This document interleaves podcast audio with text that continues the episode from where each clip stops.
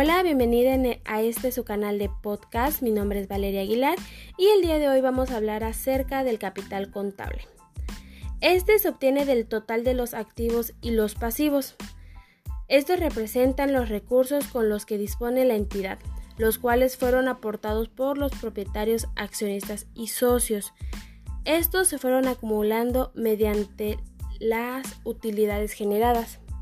Ahora eh, vamos a recapitular rápidamente acerca de lo que es activo y pasivo.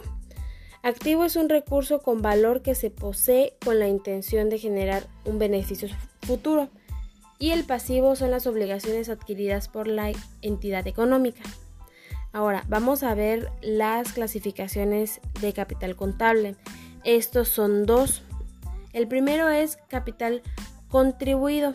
Se refiere a las aportaciones de los dueños y donaciones recibidas por la entidad. Dentro de este mismo punto se encuentra el capital social.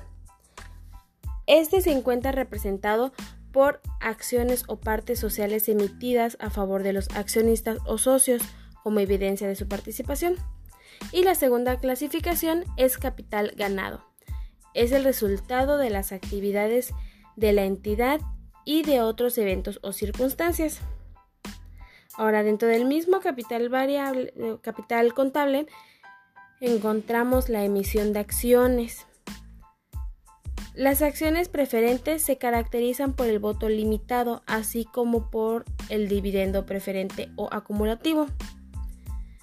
Las acciones comunes se dan con base en el permiso de constitución, donde se especifican los tipos de acciones que se pueden emitir. Dentro de este tema se encuentran los dividendos, que son utilidades que se pagan a los accionistas como retribución de su inversión.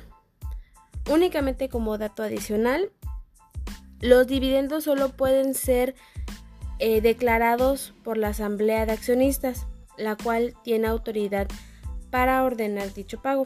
Si la Asamblea decide declarar, un dividendo, se deben tomar las medidas para que se pague a los accionistas en determinada fecha. Hasta aquí la información del día de hoy acerca del capital contable. Mi nombre es Valeria Aguilar. Hasta luego.